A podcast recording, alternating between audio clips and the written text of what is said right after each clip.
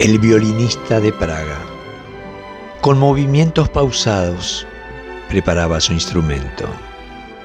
Del violín, herencia de su padre, brotaban sonidos cuya precisión aumentaba con los años de práctica.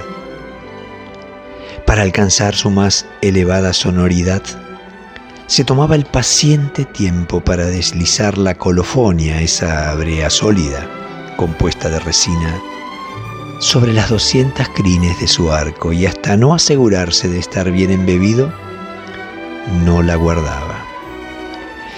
Luego dejaba el arco descansar con su nutrida preparación para revisar el sonido y comprobar la afinación.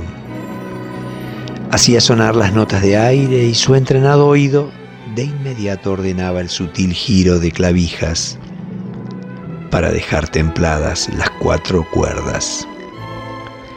Nunca olvidaba acariciar con el tejido de lana el cuerpo del violín, el cordal y el puente, culminando por las clavijas y la voluta, extremo del instrumento de fino diseño que exigía brillo y lucimiento. Se trataba de una suave limpieza que mucho más se parecía al tibio arrullo sobre los cuerpos amados.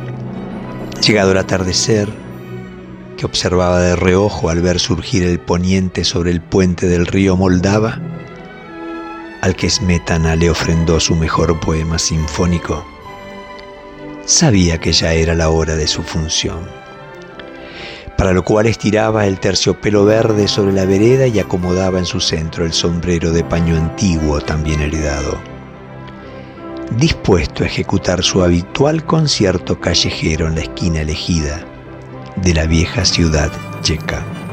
Despreocupado de los pasos de la gente que circulaba indiferente a sus delicados movimientos y que se dirige con rapidez a observar las maravillas del reloj astronómico que marca cada hora del día y muestra entre sus sonidos la salida de los doce apóstoles hecho de madera, al mismo tiempo que otras esculturas se mueven como la muerte, sosteniendo su reloj de arena que llama al hombre turco, que en respuesta lo rechaza sacudiendo la cabeza, la vanidad que se muestra con un espejo y la avaricia que es un hombre con una bolsa de dinero que sacude un palo. Las que no se mueven son las de un astrónomo, un cronista, un filósofo y un ángel. Al terminar los apóstoles su viaje surge el gallo dorado en la parte superior, cantando y agitando sus alas, escuchándose el sonido de una campana que obliga al reloj de Orloj dar el aviso puntual cada 60 minutos, recordando desde el año 1400 que el tiempo transcurre.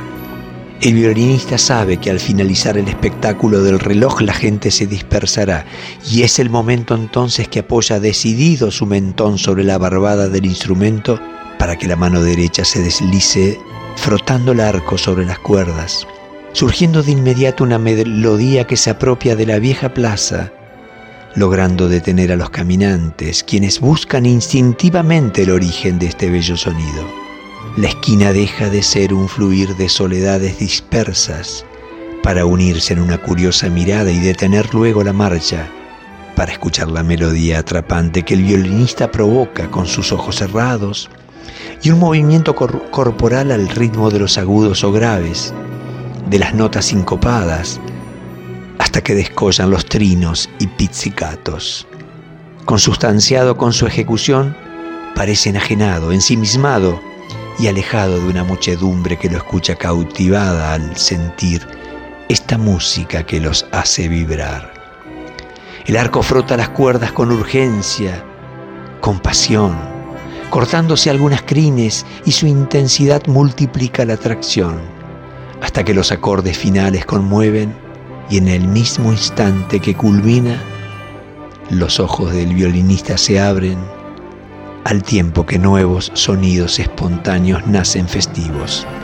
Son los aplausos sostenidos que premian esta virtuosa entrega. El sombrero de paño antiguo, apoyado sobre el terciopelo verde, se carga de billetes y monedas. Devolución material ante las inacibles emociones nacidas de la buena música. Las vidas dispares se reúnen en sentires que hermanan, aunque seamos extranjeros. El violinista de la plaza del ayuntamiento, cerca del reloj de Orloj, como todas las tardes, cerca del Moldava, en la vieja Praga, supo entibiar el alma viajera.